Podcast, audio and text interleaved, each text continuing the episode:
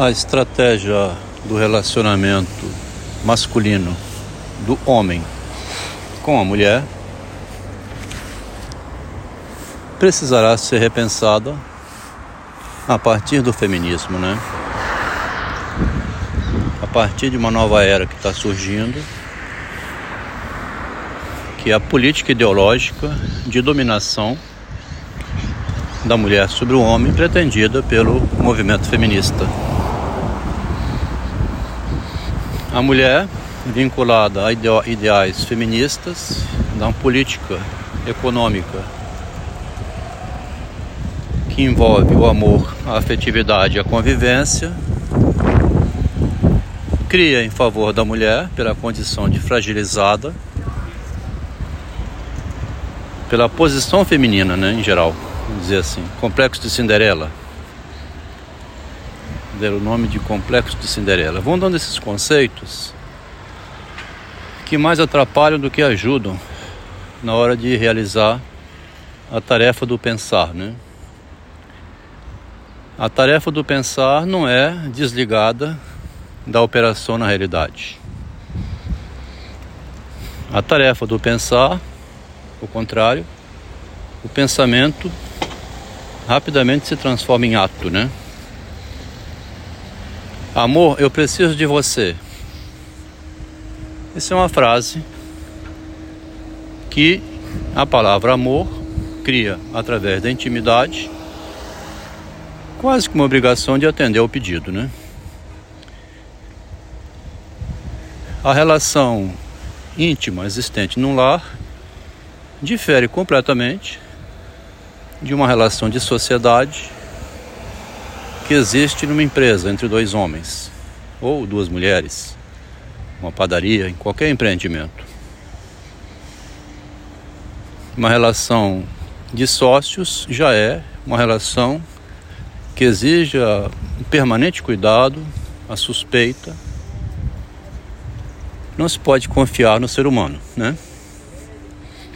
Não se pode confiar na palavra também não. A palavra é sempre suspeita. A palavra esconde o pensamento, mais do que revela o pensamento, né? Então a gente está chegando a um momento em que é necessário o homem, o lado masculino, começar a discernir melhor.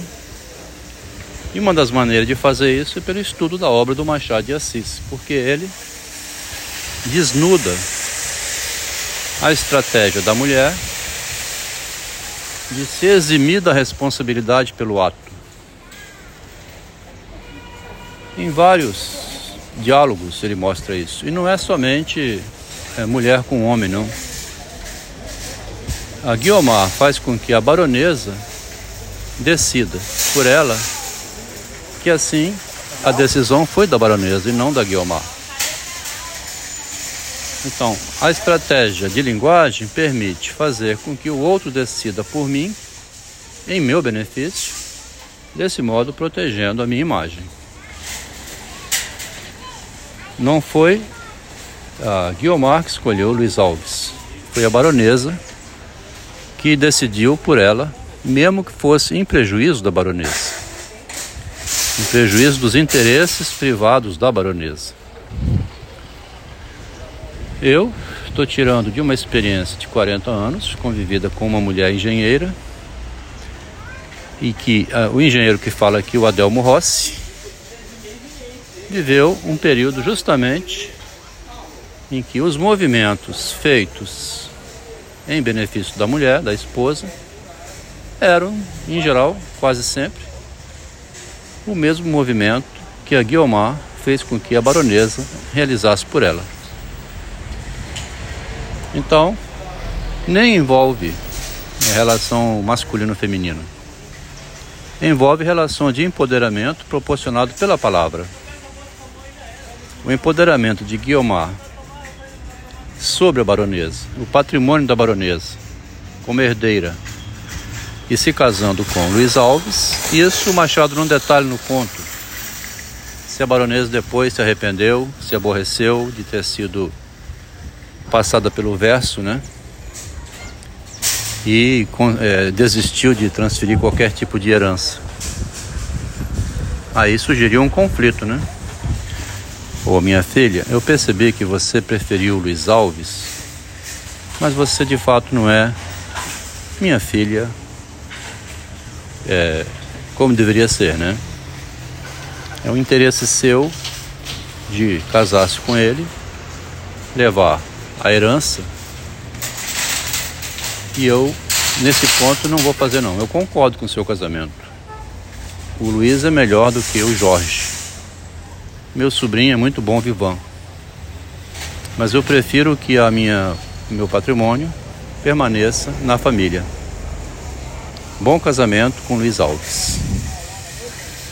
Então, esse diálogo não existe, né? Mas é fácil inserir no livro. Na linguagem da esperteza, o esperto, que é a pessoa que vai passando pelo verso e aparecendo na frente, esse tipo de comportamento vai precisar repassar, passar por uma revisão com a política ideológica da mulher de dominação sobre o homem no casamento, né? Mas envolve também no casamento gay, né? No casamento de pessoas do mesmo sexo. Que são dois parceiros, dois sócios morando juntos. Todo cuidado é pouco no manejo das palavras. Quando você está envolvido com outra pessoa, qualquer que seja ela. Freud e Jung nunca foram sócios em nada. Era um filho ideológico no que Freud procurava em Jung. E quando foi ver, quase já estava perdendo o patrimônio psicanalítico.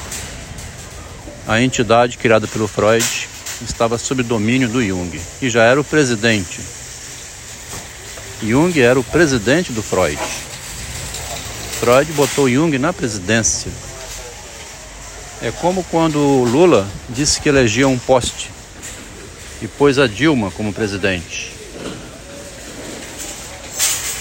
A Dilma, se tivesse mais jogo de cintura, se fosse uma histérica daquelas mais inteligentes, teria feito a desfalecida algum recurso feminino mas não ia conseguir com facilidade, né? Diante de Cunha, Renan Calheiros, daquela turma do mal que está lá em cima.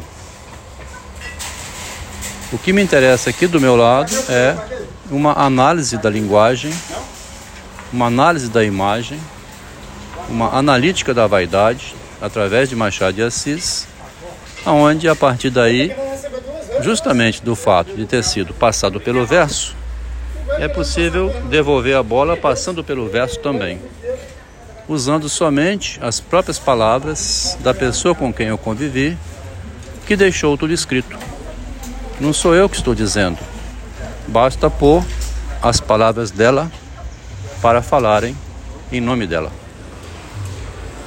Na atual política do feminismo, o que se pretende ainda é que, como a mulher pela privacidade da imagem ganha uma certa precedência, a única maneira de um homem dar conta de enfrentar o desafio da convivência com a mulher seria na ruptura desse direito de privacidade que fica reservado à mulher em suas manobras ilícitas. Se as manobras ilícitas, ilegais, realizadas pela mulher no espaço privado forem reveladas, reduz o poder dela sobre o masculino.